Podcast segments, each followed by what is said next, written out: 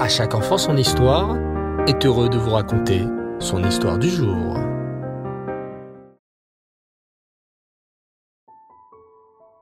Bonsoir les enfants, Erev Tov, Shavuatov, j'espère que vous allez bien.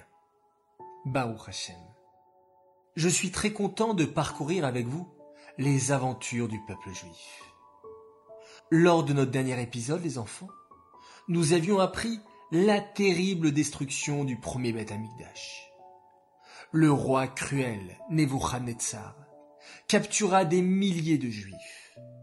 Parmi eux se trouvaient quatre petits-enfants juifs très spéciaux. Daniel, Michaël, Hanania et Azaria.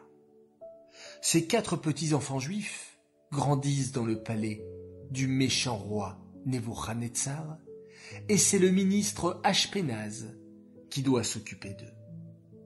Mais le ministre Ashpenaz est très embêté et grommelle. Ces quatre petits-enfants juifs sont vraiment bizarres. Ils ne mangent rien, ne boivent rien. J'ai beau leur servir les meilleures viandes des cuisines royales et du vin délicieux, et ils ne mangent rien.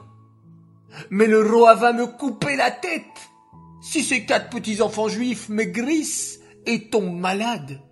Il me les a confiés et m'a dit de les transformer en vrais petits Babyloniens. C'est pourquoi, lorsque l'un des quatre enfants, Daniel, vient lui demander de ne leur servir que de l'eau et des graines, Ashpenaz éclate. Mes enfants, Daniel, tu veux que le roi me coupe la tête? Mais Daniel, qui était un enfant très courageux, répondit au ministre Ashpenaz. Ministre Ashpenaz, je vais vous expliquer. Mes camarades, Hanania, Michael, Azaria et moi-même, nous sommes des enfants juifs. Je le sais bien, soupire Ashpenaz. C'est pour ça que le roi Nebuchadnezzar vous a fait conduire dans son palais. Et il sait que vous, les Juifs, vous êtes des enfants intelligents. Il veut faire de vous des ministres. Mais si vous ne mangez que des graines et de l'eau, vous allez mourir de faim. Et moi, le roi va me tuer. Parce que je me serai mal occupé de vous. Mais enfin, monsieur le ministre, vous ne m'avez pas laissé finir, poursuivit Daniel. En tant que juifs, nous avons un régime spécial. Nous avons le droit de manger et boire que des aliments cachers. Tout ce que vous nous avez servi jusqu'à présent, c'était du cochon, de la viande non cachère et du vin non cachère. En tant que juifs, nous ne pouvons pas manger ce que vous nous donnez. Par contre, notre Torah nous autorise à boire de l'eau et à manger des fruits, des légumes. Regardez.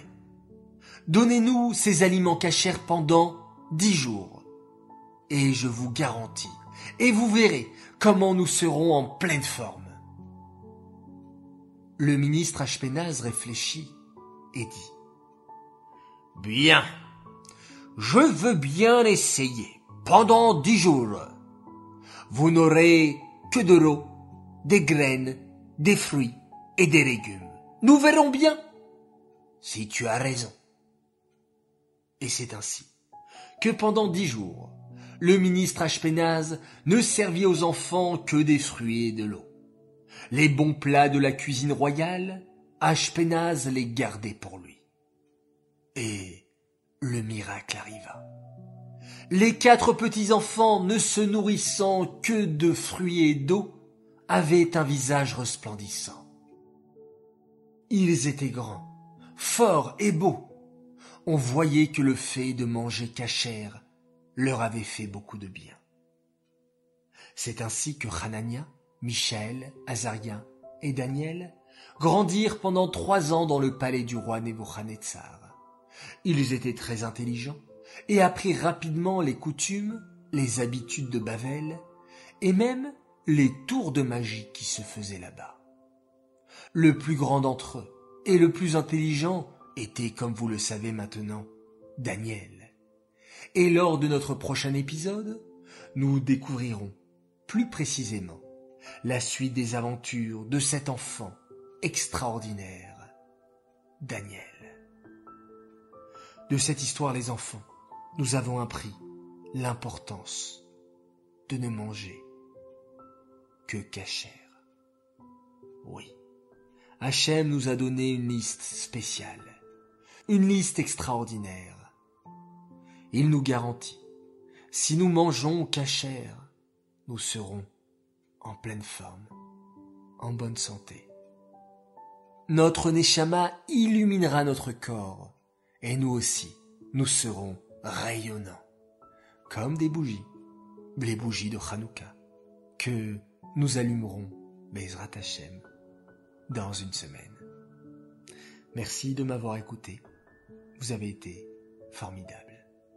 Cette histoire est dédiée les Nishmat, Bluria Bat David, Aléa Shalom.